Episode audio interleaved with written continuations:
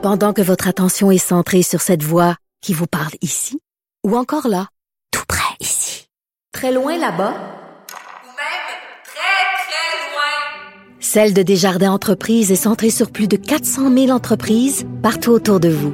Depuis plus de 120 ans, nos équipes dédiées accompagnent les entrepreneurs d'ici à chaque étape pour qu'ils puissent rester centrés sur ce qui compte, la croissance de leur entreprise.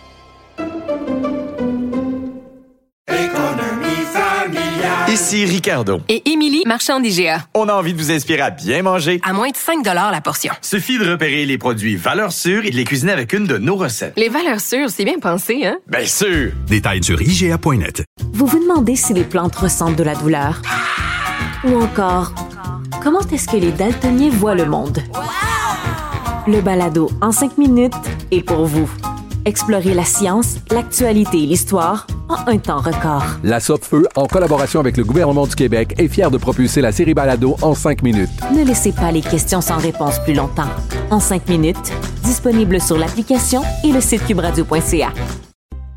Cher public, nous vous invitons à prendre place confortablement et à fermer la sonnerie de votre téléphone cellulaire.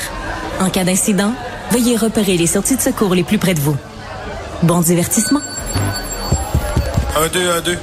OK, c'est bon, on peut y aller. Sophie Durocher. Elle met en scène les arts, la culture et la société. Une représentation pas comme les autres. Sophie Durocher.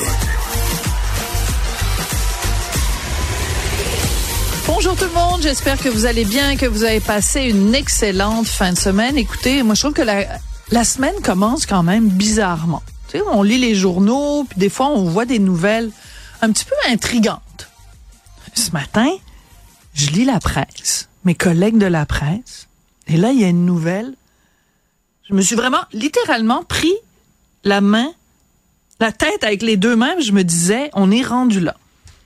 Vous avez sûrement vu passer cette histoire-là. C'est sûr qu'à la machine à café ce matin au bureau, vous en avez parlé avec vos collègues. Un médecin radié trois mois pour avoir mégenré un patient trans. Alors, je vous donne les détails si jamais vous n'êtes pas au courant. C'est un médecin qui suit depuis plusieurs années. Il a une patiente depuis plusieurs années. Il la, il la soigne, il la traite. Puis à un moment donné, la patiente se présente dans le bureau du médecin en disant, mais je ne suis plus une femme maintenant, je suis un homme, je suis en transition. J'aimerais que vous m'aidiez dans cette transition-là et je vous demanderais gentiment, à partir de maintenant, de m'appeler monsieur au lieu de m'appeler madame et de, de me considérer comme un homme puisque je suis en transition.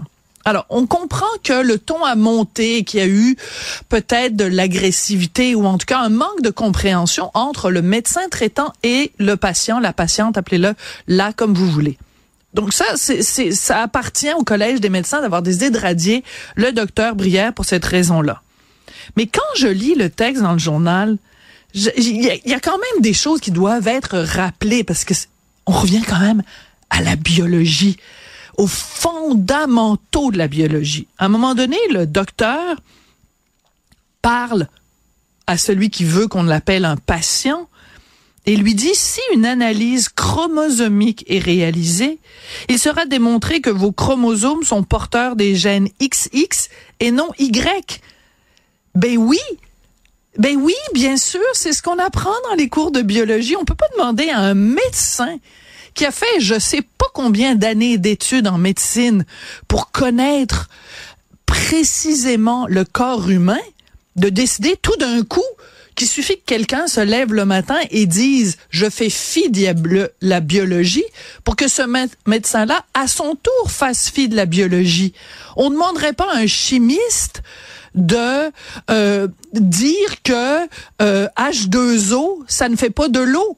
On ne demanderait pas à un physicien de nous dire euh, quelque chose qui serait une négation de la science. Pourtant, on nous demande d'exiger d'un médecin qu'il nie la biologie, qu'il nie la réalité qu'il y a deux sexes, un sexe masculin, un sexe féminin, et que selon les gènes que l'on porte, intrinsèquement, là, au niveau moléculaire, on est soit un XX, soit un XY. Le patient peut très bien demander qu'on l'appelle Gérard au lieu de Janine, Mais on peut pas demander à un médecin de nier la biologie. Ben oui, en 2024, on est rendu là. Le patient répète qu'il est un homme trans et le médecin qui refuse de dire autre chose que la biologie, donc la réalité des choses, se fait radier pendant trois mois. Désolée, mais ma tante Sophie, elle trouve qu'il y a quelque chose qui marche pas là-dedans. En tout cas, ou à ce moment-là, à partir de demain, en, en, enseigner autre chose dans les cours de biologie. On va enseigner que chromosome XX puis chromosome Y, XY, c'est des fabulations. Puis que maintenant, vous vous levez le matin puis vous décidez que la biologie, c'est une science du passé. Ben, je suis désolée, mais moi, je pense que la biologie, c'est une science exacte et qu'il y a des chromosomes XX puis des chromosomes XY. Et après, il y a toute une question du ressenti, toute une question d'identité de genre. Mais on peut pas demander à un médecin de dire autre chose que la biologie. Sinon, on vit dans un monde de licorne. Ce sera tout pour mon éditorial d'aujourd'hui. Je sens que je vais me faire beaucoup d'amis.